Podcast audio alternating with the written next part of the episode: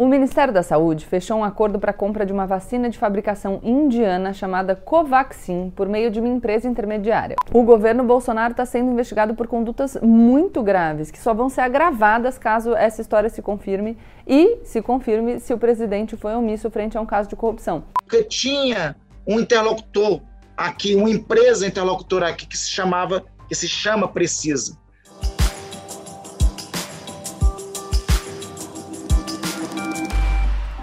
Olá, pessoal! Como eu sempre digo a partir de agora, menos emoção e mais razão. Aproveita e já deixa o seu like e se inscreve no canal, porque hoje eu tô aqui o quê? Para fazer o quê? Para jogar um balde de água fria. Então deixa o seu like antes de começar a ver o vídeo, que é para você não, enfim, não desistir depois.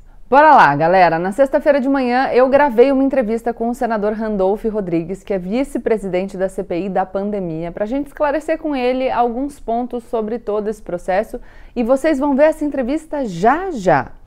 Mas, como muitos de vocês devem ter acompanhado, a sessão de sexta, sexta tarde, ele estava comigo de manhã, né, virtualmente. A sessão de sexta da CPI foi cheia de reviravoltas dramáticas, novas informações e novos personagens da nossa novela brasileira. Então, para começar o vídeo de hoje, eu vou recapitular brevemente o que aconteceu no capítulo anterior. Na semana passada, o Brasil conheceu os novos personagens desse enredo, os irmãos Miranda. Sim, são dois Miranda envolvidos nessa treta para deixar tudo mais confuso para o cidadão brasileiro. Tem um Luiz, que é um deputado federal de primeiro mandato, eleito pelo DEM do Distrito Federal, que veio na onda bolsonarista de 2018. Luiz Miranda sempre foi um aliado do presidente. Tranquilo, de boa, um deputado que nunca chamou muita atenção. E tem outro Luiz ainda, o Luiz Ricardo Miranda, irmão do primeiro Luiz Miranda, que por acaso é servidor de carreira do Ministério da Saúde há 10 anos. Luiz Ricardo é servidor concursado há um tempão e não tem nada a ver com qualquer governo. Já fica aqui um parênteses, né? Porque quando a gente fala de reforma administrativa e a gente fala sobre estabilidade, e eu não ignoro que muitas vezes os serviços públicos deixam a desejar, mas quando a gente fala de estabilidade, a gente precisa pensar nesse servidor, servidor concursado que, por não ser ligado a nenhum governo concursado, então ele não depende do vai e vem dos governos, ele tem, por exemplo, a possibilidade de fazer uma denúncia como essa. Então é para isso que serve a estabilidade. Já fiz um vídeo sobre isso aqui no canal. Enfim, Luiz Ricardo já há alguns anos é o chefe de importação do Departamento de Logística em Saúde do Ministério da Saúde e, por isso, ele estava acompanhando todo o processo de compra das vacinas. Foi desse jeito que ele parou no meio dessa confusão inteira. Tá, mas o que exatamente é essa confusão? O Ministério da Saúde fechou um acordo para a compra de uma vacina de fabricação indiana chamada Covaxin por meio de uma empresa intermediária, o que não tinha acontecido em nenhum outro contrato. Essa empresa é brasileira e se chama Precisa Medicamentos. A gente já volta na empresa. E, e, claro, vamos lembrar que tem todo o rolo das vacinas anterior a esse contrato com a vacina indiana Covaxin, né? O governo não querendo comprar vacina. Lembra? Diga lá, Naro. Vai responder não ou. Não vou falar, que aqui é um canal que a gente não fala palavrão, a gente fala só às vezes, põe um pi. Enfim, depois que o contrato foi assinado, uma verba do governo federal foi reservada para o pagamento, que a gente chama de é, verba empenhada, mas essa vacina ainda não foi paga nem recebida. Ah, Gabriela, mas estão falando de corrupção, então se a vacina não foi paga, não tem nada. Então, erro, porque corrupção é crime formal, tá? Precisa só da promessa ali, não precisa ter sido paga. No começo de junho, a Anvisa tinha autorizado a importação excepcional dessa Covaxin, mas limitou o uso a 1% da população e fez diversas outras exigências porque os testes dela lá na Índia não tinham sido finalizados. Então, o Luiz Ricardo percebeu alguns erros na primeira versão de um documento descrevendo os itens da compra, uma espécie de recibo que todo mundo estava chamando de invoice na CPI. Ele achou estranho e se recusou a assinar aquela papelada. Segundo o Luiz Ricardo contou para os senadores na sexta, depois que ele não topou dar esse ok, ele sofreu uma pressão atípica por parte dos membros do Ministério da Saúde e da tal empresa intermediária, a Precisa, forçando uma barra para que ele assinasse o documento. Foi aí que ele levou toda essa história para o irmão, o deputado federal Luiz Miranda, e os dois foram contar essa história para o presidente Jair Bolsonaro pessoalmente. Versão dos irmãos Miranda, tá? Eles disseram que eles foram lá contar para o presidente. Nessa reunião, ainda segundo a versão desses depoentes, o presidente teria demonstrado irritação com esse fato e dito que ia pedir para a Polícia Federal investigar, o que nunca aconteceu. E aí, se o presidente de fato ficou sabendo desse esquema na compra da Covaxin e não fez nada, ele prevaricou. Por isso que a galera tá falando em prevaricação. E tem mais do que isso. O deputado Luiz Miranda afirmou na CPI, e a gente precisa lembrar que mentir como testemunha na CPI é crime. Ele afirmou que o presidente teria dito que isso era rolo do Ricardo Barros. Ricardo Barros é o líder do governo na Câmara dos Deputados e foi o antigo ministro da Saúde no governo Temer. O deputado Ricardo Barros nega qualquer envolvimento e o presidente Jair Bolsonaro negou que tenha sido avisado pelos irmãos Miranda sobre qualquer problema envolvendo os contratos da Covaxin. A história é ainda mais enrolada, mas para resumir, essa foi a acusação feita pelos irmãos. O contrato que a empresa precisa para a compra da vacina Covaxin estaria irregular. Eles teriam levado a preocupação diretamente ao presidente, que não fez nada, e ainda disse que isso era coisa do deputado Ricardo Barros. Essa acusação abre uma nova frente de, prestem atenção, investigação na CPI uma frente importantíssima que deve prosseguir com a maior seriedade e dedicação das autoridades. Além das omissões que já apareceram na gestão do governo Bolsonaro da pandemia, a gente ainda tem agora mais uma denúncia possível de possível corrupção na compra das vacinas, de possível prevaricação. É de fato gravíssimo. Mas lembrem que eu falei, prestem atenção que é uma investigação. Está no começo ainda. É claro que uma investigação sempre pode ter consequências políticas, mas a gente precisa tomar cuidado porque, por enquanto, o que a gente tem é o depoimento dessas duas pessoas. E eu sempre falo para vocês que a gente tem que ter uma mesma regra para os nossos amigos e inimigos. Então, vocês sabem aqui do meu entusiasmo contra a gestão Jair Bolsonaro. Mas a gente precisa tomar cuidado porque não dá para dizer que a partir de um depoimento a gente tem elementos já para condenar uma pessoa pela prática de um crime. Até porque você vai se frustrar porque isso não vai rolar. Precisa de mais prova, entendeu? Essa é a história do processo penal, devido processo legal e tal, que eu imagino nós não queremos abandonar. Porque se a gente abandona agora, isso volta para cobrar o preço depois. Outra coisa que a gente tem que prestar atenção é que a CPI estava investigando, que aquilo que a CPI já estava investigando antes era muito grave e não tomar cuidado para deixar esses outros elementos de lado. A possibilidade de corrupção, principalmente num assunto tão sensível, deixa todo mundo nervoso, com razão, mas a gente não pode perder o foco e deixar de lado tudo que a gente já estava descobrindo em relação ao negacionismo e à má gestão da saúde. Porque senão pode parecer que todos esses outros elementos não importam. O que importa mesmo é o dinheiro na cueca, sabe? Não é assim. O dinheiro na cueca importa, a eventual prevaricação importa, a eventual corrupção importa Claro que importa, mas importa também tudo que a gente vinha investigando na CPI que o Bolsonaro fez de tenebroso na gestão dessa pandemia. É tomar cuidado para que esse nosso entusiasmo a respeito dos possíveis crimes praticados pelas pessoas envolvidas eh, nessa zona com a Covaxin não faça com que o governo tenha um discurso de não existia nada antes desse escândalo, porque aí eventualmente na impossibilidade de responsabilização do Bolsonaro diretamente, aliás ele já tirou o corpo fora dizendo que não dá para ele saber de tudo o que acontece, a gente acaba tirando a força daquilo que a gente estava investigando até a gente ficar sabendo dessa história da Covaxin. Deu para entender o que eu estou falando aqui? O governo Bolsonaro está sendo investigado por condutas muito graves, que só vão ser agravadas caso essa história se confirme e se confirme se o presidente foi omisso frente a um caso de corrupção.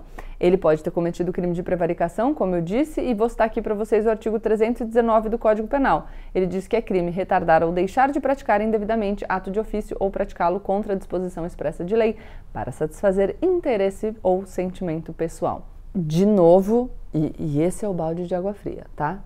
Mas segue aqui comigo. Cuidado para a gente não cair na armadilha de pegar um atalho, ok? Tudo tem que ser investigado. O Bruno Bogossian, aliás, escreveu sobre isso na Folha de sábado, se vocês quiserem dar uma olhada no artigo.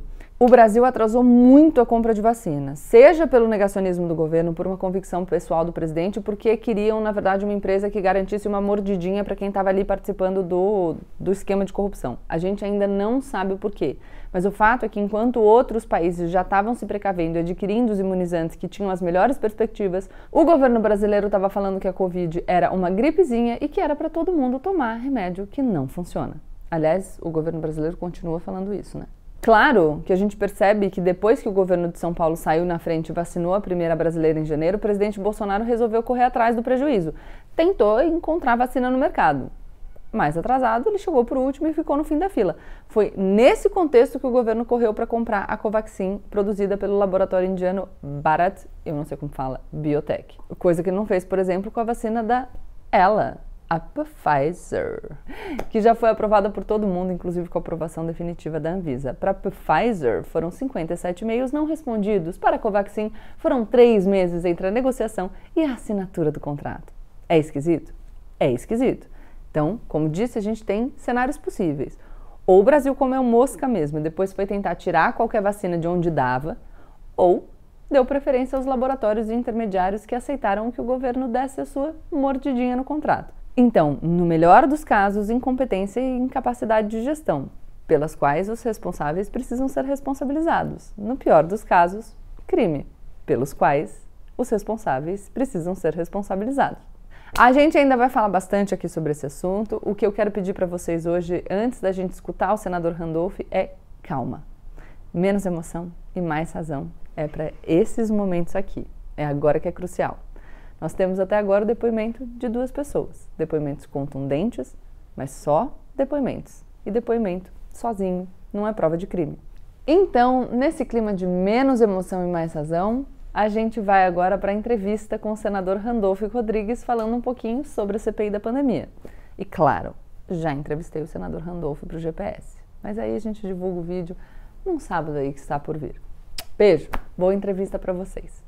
Olá pessoal, bem-vindos a este canal do Menos Emoção e Mais Razão. E hoje a gente vai precisar de mais razão mesmo, porque a gente vai conversar sobre um assunto que eu sei que tem deixado os nossos ânimos exaltados: a CPI da pandemia. E para isso, já que eu já falei da CPI várias vezes aqui sozinha, eu pedi ajuda, eu convidei para uma entrevista o senador Randolph Rodrigues, que é filiado à Rede Sustentabilidade, é senador pelo estado do Amapá e é vice-presidente da CPI da pandemia. Então, bem-vindo, senador. Satisfação, alegria toda minha. Senador Randolph já participou, gravou comigo aqui GPS Político. Esse vídeo vai ao ar antes da gente subir o GPS. Então, só para vocês saberem que a gente já fez as duas coisas aqui. Eu sei que vocês iam começar nos comentários. Chama pro GPS, chama pro GPS. Já chamei, já gravamos. Senador, vamos começar a falar de CPI, que é um assunto muito sério. Acho que é um, um dos nossos principais assuntos, se não o principal assunto do Brasil de hoje. Como então você, senador, vê a importância dessa CPI? Eu acredito que é a mais importante comissão parlamentar da história republicana desde o surgimento dos institutos de comissões parlamentares de inquéritos no Brasil na Constituição de 1934. Né? É primeiro importante de dizer, você que é da área do direito também, é, Gabriela, que comissões de inquérito está no nascedouro do parlamento. Desde é, a Magna Carta, do surgimento do parlamento, lá no século XIII, na Grã-Bretanha, já se compreendia a necessidade de que uma das tarefas do parlamento era fazer também investigações.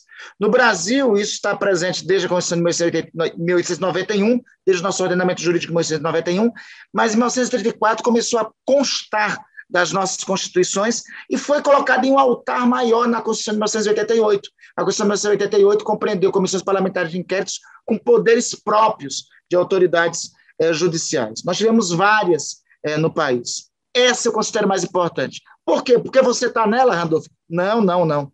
Porque essa é uma CPI que está na casa dos brasileiros. A pandemia, não tem uma família brasileira que não tenha sido atingida pela pandemia. Se não foi diretamente, foi indiretamente. Né? Só de brasileiros, nós já perdemos mais de meio milhão. Isso significa milhões de brasileiros enlutados. Significa meio milhão de mesas de jantar, igual essa que eu estou conversando com vocês, vazias, sem um membro da família, sem um pai, uma mãe, um avô, uma avó, um primo, um prima, um tio, uma tia, um amigo é, que seja. Não tem ninguém que não tenha sido impactado pelo que estamos vivendo. E a condução da pandemia no país, no Brasil, é essa a hipótese que trabalhamos, foi a pior do planeta. Por isso que eu considero esta a CPI mais importante. Não quero dizer com isso que o resultado, assim, eu ainda não quero prever o resultado, mas a dimensão per si dela é a mais importante.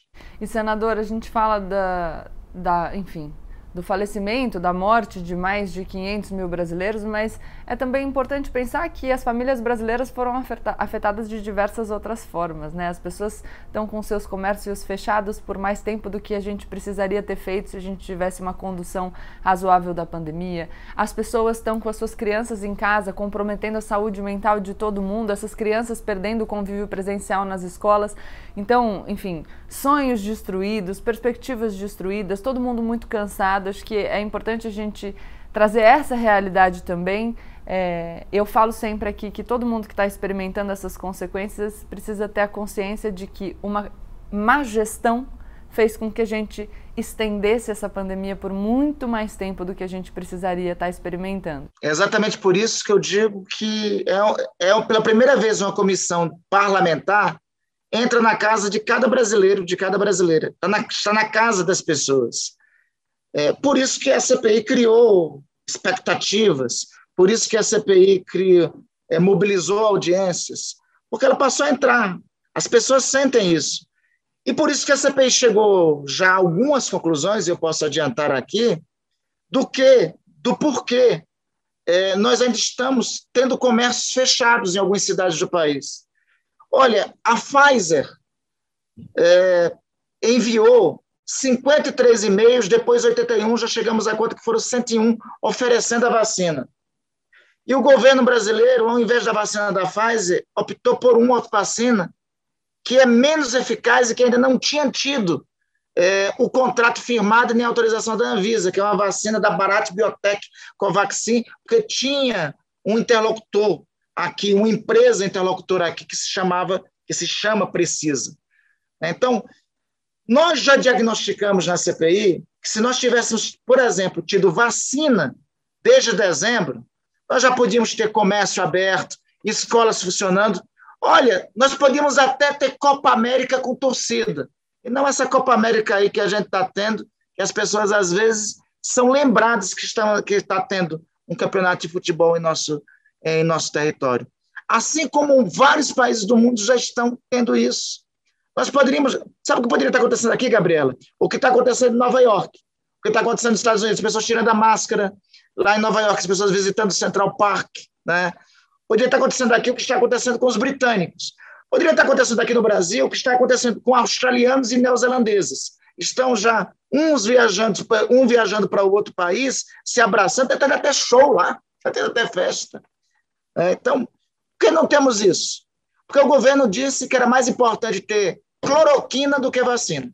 É por isso que nós não temos isso aqui sem, nenhuma, sem nenhum embasamento científico, sempre bom lembrar, né? E, e, já que o senador falou que não é possível a gente prever os resultados, é, mas que já tem algumas constatações que podem ser feitas, e eu sou advogada, então, como advogada, eu sempre lembro o pessoal aqui do canal que a CPI serve para arrecadar elementos para que depois sejam para que sejam enviados ao Ministério Público para responsabilização civil ou criminal e principalmente quando a gente está falando de responsabilização criminal a gente tem um problema da prova né a gente precisa que a conduta no mundo real se adeque exatamente àquela conduta tal como prevista abstratamente na norma penal eu falo que é o encaixe Sabe aquele brinquedo de criança que a gente pega uma forma geométrica e encaixa? Então, no direito penal tem que ser um encaixe perfeito. A minha pergunta é: Existe essa preocupação por parte dos integrantes da CPI de entender quais são as responsabilidades, quais são as tipificações possíveis e aí construir né, a, essa, essa produção dos elementos para já entregar para o Ministério Público algo que seja passível de transformação numa ação? Essa consciência existe? Perfeito. Então, Gabriela, como é, quando essa comissão iniciou, como todos sabem, eu fui o primeiro signatário do requerimento de criação. É, quando co conseguimos a instalação dela, eu sempre disse o seguinte: é, é, comissões, comissões de inquérito, inquérito não investiga pessoas, investiga fatos. Fatos podem levar à responsabilização de pessoas. Você, como advogada criminalista, definiu muito bem. É, esta é uma comissão parlamentar de inquérito. O inquérito, né, segundo o nosso Código de Processo Penal, está estabelecido do artigo 1 ao artigo 20 e 21 do nosso Código de Processo Penal. É uma fase, é a fase da investigação, é a fase onde são entregues para a autoridade competente os subsídios, o material que embasa uma eventual ação penal. Alguns colegas na CPI, notadamente do governo, é, que apoia o governo, disse: não, não pode ter é, julgamento pré-estabelecido. De fato, não pode, mas tem indícios. E, a, e o papel de uma comissão de inquérito, como de qualquer inquérito, é perseguir os indícios para ver se os indícios mais adiante correspondem à realidade ou não. Então, por isso, CPI investiga fatos e não pessoas. Inquérito investiga fatos e não pessoas. Nós estamos é, com mais da metade da comissão de inquérito funcionando. Nesta mais da metade da comissão de inquérito funcionando, tem alguns, algumas conclusões que já temos, independente da conclusão final do inquérito. Do inquérito. Primeiro delas, e eu, eu acho que o grande mérito da CPI foi ter apresentado isso aos brasileiros. Isso não era de conhecimento dos brasileiros. As omissões que ocorreram no enfrentamento à pandemia não eram de conhecimento dos brasileiros.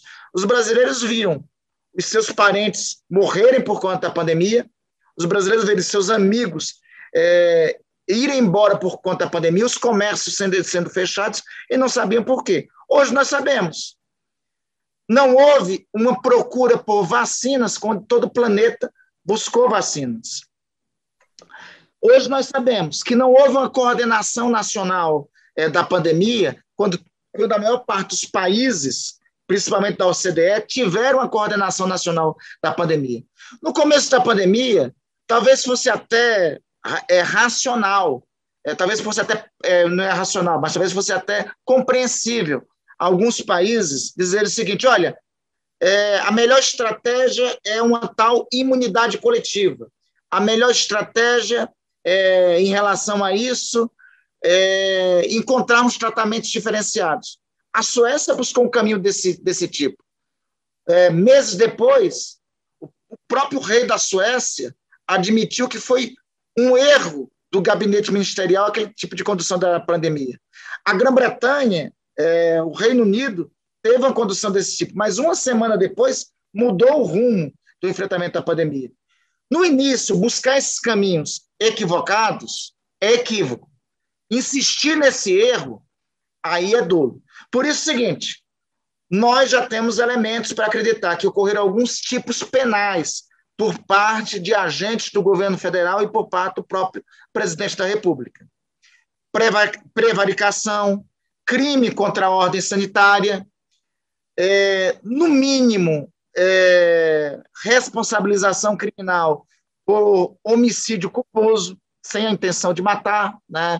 mas a estratégia adotada é, levou a isso. Charlatanismo, eu acho que esses são alguns tipos penais que fatalmente estarão no relatório final da Comissão Parlamentar de Inquérito. Perfeito. Eu acho importante aqui, já que o senador Randolph falou sobre investigação de fatos e não de pessoas, depois citou os tipos penais, eu vou já dizer para vocês que quando o Ministério Público vai formalizar uma denúncia, que é a peça que dá início à ação penal se ela for recebida pelo juiz, o que ele precisa de prova da materialidade, portanto, prova de que aquele fato aconteceu, o fato definido como crime, e só indícios suficientes de autoria. Então, prova da materialidade e indícios suficientes de autoria são os requisitos necessários para o oferecimento da denúncia que vai iniciar a ação penal, se ela for recebida pelo juiz. E é exatamente nesse momento que cabe os princípios consagrados na nossa Constituição da ampla defesa e do contraditório. É Perfeito. É por isso que a parte do inquérito, da investigação, que é o que nós estamos fazendo, tem que levar os indícios, é, tem que levar é, tem que levar o resultado da investigação para apresentar a prova da materialidade. Qual é a prova que nós vamos apresentar, por exemplo, ao Ministério Público? Ele disse: olha, a condução aqui da pandemia no país, no Brasil, foi a pior de todas. É, ainda nesses dias tivemos uma audiência na CPI que, a, a partir de dados científicos, foi apontado o seguinte: que pelo menos se nós tivéssemos tido vacina desde dezembro, 80 mil vidas brasileiras deveriam, poderiam estar, terem sido salvas. 80 mil vidas.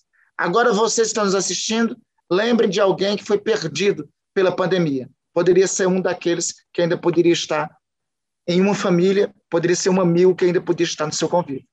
E, e senador, são muitos assuntos técnicos específicos, né? É, enfim, epidemiologia, agora a gente está falando do direito e especialidades é, específicas do direito, porque eu sou uma advogada com formação no direito, mas me especializei no direito criminal. Se alguém vier me perguntar, por exemplo, sobre direito civil, direito administrativo, eu não tenho tanta facilidade quanto como quando eu estou tratando do direito criminal. Minha pergunta é: os senadores têm contado com assistência nesses assuntos? Vocês procuram profissionais, especialistas, inclusive para ajudar a orientar a formulação das perguntas? É, é, Gabriela, no, assim, no início, primeiro o seguinte: nós temos uma consultoria que eu reputo aqui em Brasília, uma das melhores consultorias da República, consultoria do Senado Federal. Nós tivemos essa consultoria à nossa disposição desde o começo da Comissão eh, Parlamentar de Inquérito. A CPI também requisitou um apoio do Tribunal de Contas da União nós temos esse apoio do Tribunal de Contas é, desde o começo da Comissão Parlamentar de Inquérito. Agora, é, houve uma leniência, no meu entender, proposital da parte do governo para a sessão de outros profissionais para apoiar a comissão. Por exemplo, da parte da Polícia Federal, da parte da Receita Federal. É, é, no meu entender, houve quase que uma busca da parte, uma tentativa da parte do governo de não ceder esses profissionais para apoiar a CPI. Conseguimos superar isso. Há uma semana nós temos uma excelente técnica da Receita Federal acompanhando é, as quebras de sigilo bancário e fiscal que já chegaram a esta comissão parlamentar de inquérito, e nós, desde a semana passada, também contamos, desde há pouco tempo, contamos também com delegado da Polícia Federal para acompanhar. Fora isso, nós, é fantástico o apoio de epidemiologistas, de cientistas que têm se disposto a contribuir com a CPI. É, alguns já foram, inclusive, na CPI. Eu queria citar a doutora Natália Pasternak, que tem uma. Assim, se tornou. Tem duas pessoas que se tornou assim, rostinhos muito conhecidos. Acredito até que já deve ter sido é, ouvido por você em algum dos em alguns dos programas, se não, até recomendo. Né? Doutora Natália Pasternak, doutor Pedro Alau, da Universidade de Pelotas. O doutor Pedro Alau, em especial, porque ele conseguiu fazer um dos melhores trabalhos epidemiológicos de estatística da pandemia. Inclusive, é, é, é, destruindo alguns mitos de WhatsApp. Né? Porque, olha, das, um dos aspectos também, me permita falar sobre isso, um dos aspectos que está sendo investigado por nós é o papel dos fake news nessa pandemia, que agravou a pandemia. No começo da pandemia, Gabriela, teve deputado federal dizendo que não tinham corpos sendo sepultados em Manaus, com milhares de pessoas morrendo lá. O presidente da República faz uma live e diz: invadam os hospitais onde tem Covid, para ver se tem paciente com Covid mesmo lá nos leitos. Então, isso é disseminado em grupos de WhatsApp. Isso teve um papel criminoso. E esta é uma das áreas que nós estamos vamos aprofundar é, também a investigação. Pessoas como Natália Pasternak e Pedro Alau é, cumpriram um papel muito importante em desmistificar é, fake news no, no contexto dessa pandemia. Que, olha, tem sido uma tarefa hercúlea nesta. É, nessa Para você ter ideia, tem propagandador de fake news dentro da CPI da pandemia que investiga os fake news? Tem senador que propagandeia fake news. Ainda hoje, na CPI, tem um colega senador que, lá pelas tantas, levanta a placa. Está aqui 16 milhões de vidas salvas. Isso foi salva com hidroxicloroquina. E outra coisa, em uma pandemia você dizer que tem 16 milhões de vidas salvas, 16 milhões de pessoas que foram infectadas pelo coronavírus, muitas dessas que vão ter sequelas até o restante da, da vida, como disse o Pedro Halal, inclusive em audiência na CPI, é comemorar o único gol do Brasil no 7 a 1 contra a Alemanha. Sabe, senador, eu tive Covid no ano passado, tive só sintomas leves, mas até hoje, já que o senhor estava falando das sequelas, é, durante o dia eu sinto um, cheiro de queimado, como se tivesse um escapamento de carro embaixo do meu nariz. Então, uma sequela também leve, mas algo que eu não sei quando vai passar ou se vai ficar assim para sempre. E, e, e, sobre a propagação de fake news, eu gostaria de fazer um comentário, porque eu sempre penso que pode ter alguém aqui assistindo a gente e que recebeu uma matéria sobre hidroxicloroquina de alguém que gosta e que recebeu esse material de pessoas que foram eleitas para ser representantes do povo brasileiro. O raciocínio que eu penso que vocês façam é o seguinte: quando alguém te diz algo relacionado à sua saúde e você confia nessa pessoa, o fato dela estar tá mentindo para você é particularmente mais grave. Porque uma pessoa que tem a confiança de parte da população contar uma mentira que pode colocar em risco a vida dessas pessoas é gravíssimo. Então eu digo que a, a é claro que as pessoas que não entregaram os votos a esses representantes políticos que divulgaram mentiras sobre a Covid são prejudicadas por esse comportamento.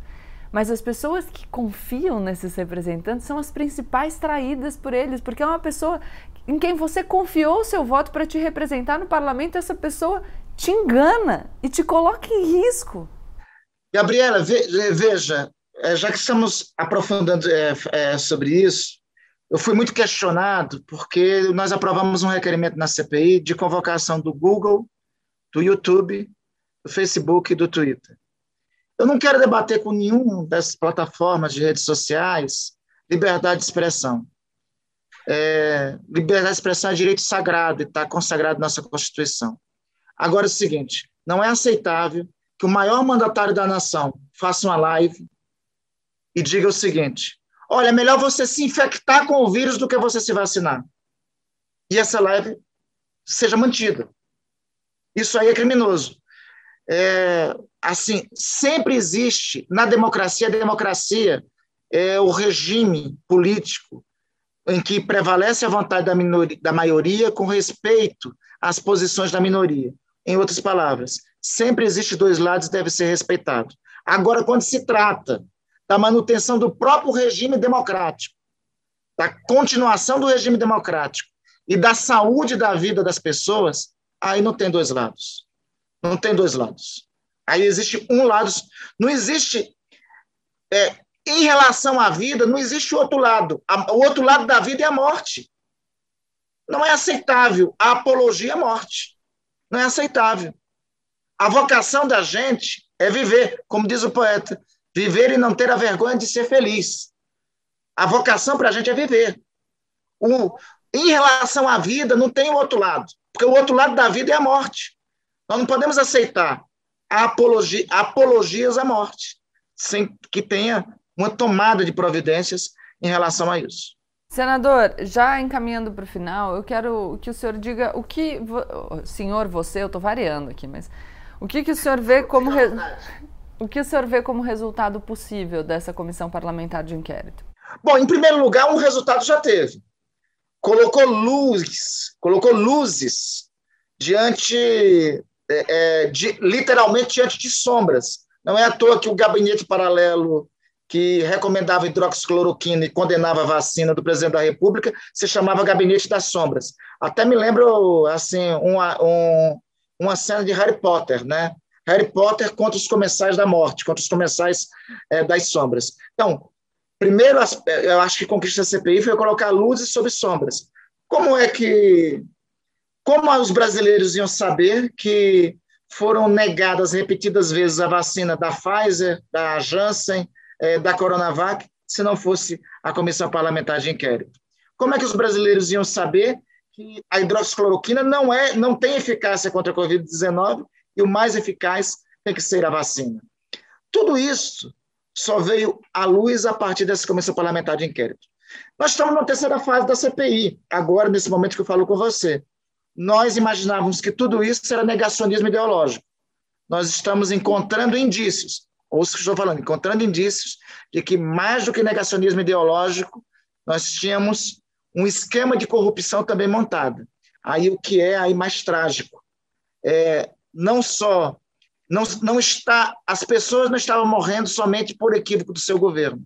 Talvez o seu governo estivesse vendo as pessoas morrer e ainda estivesse ganhando dinheiro com isso. Isso é mais trágico ainda e é um caminho que a Comissão Parlamentar de Inquérito está perseguindo. Agora, é importante destacar que CPI não vai prender ninguém. O resultado, o relatório final da CPI não vai. Ela olha, concluímos por isso, leva para a cadeia logo A, B ou C e pronto. Não, como você muito bem sabe, dissemos aqui é, nessa conversa, CPI é inquérito, apresenta os indícios, como você muito, como advogada criminalista que é, muito bem disse, aponta a materialidade do crime. E entrega isso para quem? Para, os ministério, para o Ministério Público e para as autoridades que convierem. Eu defendo, e falo isso para concluir, Gabriela, que o relatório final dessa CPI tenha três tomos. O primeiro deles, a responsabilidade política. Aí a quem cabe o juízo de responsabilidade política? Ao presidente da Câmara dos Deputados. Atenção, quem está assistindo essa live de olho em Arthur Lira, presidente da Câmara dos Deputados, tá? Segundo, a responsabilidade criminal, e a quem cabe o encaminhamento da responsabilidade criminal ao Ministério Público Federal para as pessoas que não tenham foro, aos procuradores para pessoas que não tenham foro. E para quem tem foro especial, ao Procurador-Geral da República. Então, atenção, pessoal, Augusto Aras é o Procurador-Geral da República. A terceiro, o terceiro tomo, nós estamos encontrando indícios de crime de lesa humanidade. Crime de lesa humanidades, segundo é, a nosso ordenamento constitucional jurídico, o Brasil é signatário de acordos internacionais, conforme o parágrafo 3 do artigo 5 da Constituição, e como é signatário de acordos internacionais, um dos acordos internacionais que o Brasil é signatário é o do Tribunal Penal Internacional, que tem sede em Haia. Crimes de lesa humanidade também são julgados pelo Tribunal Penal Internacional. Então, o terceiro tomo é apontar a existência de eventuais crimes de lesa humanidade que podem ser levados ao Tribunal Penal Internacional. Então, eu defendo um relatório de comissão parlamentar de inquérito com esses três tomos para serem entregues ao final, e aí a responsabilização caberá a cada uma dessas autoridades. Só para concluir, dessas autoridades, duas, Procurador-Geral da República e presidente da Câmara de Deputados, é importante lembrar o que diz a lei que rege o funcionamento de comissões parlamentares de inquérito. Comissões parlamentares de inquérito também são é, regidas por uma lei, a Lei 1579 de 1952, essa lei foi adotada no nosso ordenamento jurídico da Constituição de 1988. E um dos mandamentos dessa lei diz que a autoridade que recebeu o relatório de uma comissão parlamentar de inquérito tem um prazo de 30 dias para declinar quais as providências que, vão, que vai tomar, sob pena desta autoridade ser responsabilizada civil, administrativa e criminalmente. Então, tem a força da lei, mas todo mundo também aqui que está nos acompanhando tem que ficar de olho para quais autoridades vão essas conclusões. E eu complementaria, senador Randolph, para a gente encerrar mesmo. O senhor fala dos tomos responsabilidade política, responsabilidade civil e criminal e responsabilidade no Tribunal Penal Internacional por crimes de lesa humanidade. Eu diria que esses três tomos juntos também podem, com essa conclusão que você tem de que a CPI colocou luz sobre o que aconteceu na gestão da pandemia, ter uma quarta consequência. Seria o quarto tomo, que é uma junção de todos os outros, que é a consequência nas urnas. Né? A partir da nossa consciência como eleitores do que aconteceu, a gente tem o direito de fazer as nossas escolhas, considerando aí é, a forma como a nossa vida foi ou não respeitada por quem deveria governar para todos os cidadãos brasileiros. É isso, muito obrigada. Gostei muito desse nosso papo sobre a CPI. Eu que, eu que agradeço, Gabriela, principalmente pela audiência. Você cumpre um papel fundamental para a manutenção da nossa democracia, para o nosso regime democrático. Formadora de opinião como você é, influenciadora de opinião como você é, e, em especial, por ter se encaixado nesse país sem ter a obrigatoriedade de ficar com um dos lados de polarização mas buscar, como você diz, inclusive no seu principal canal, buscar sempre a razão entre os lados que estão em conflito. Eu que agradeço a oportunidade aqui de ter falado com todos os teus assinantes. Obrigada, agradeço muito o elogio. Vou dizer aqui que esse papel que o senhor me enxerga representando é o papel que eu divido com todas as pessoas que me acompanham em todas as redes. É porque o meu público tem esse espírito democrático, de diálogo, de construção é, de um Brasil melhor que eu consigo fazer o meu trabalho. Então, estou aqui dividindo o elogio. Obrigado de novo. Eu que agradeço. Tchau, tchau, gente. E deixem as sugestões de vocês nos comentários, que enfim a gente pode elaborar outros conteúdos. Até mais.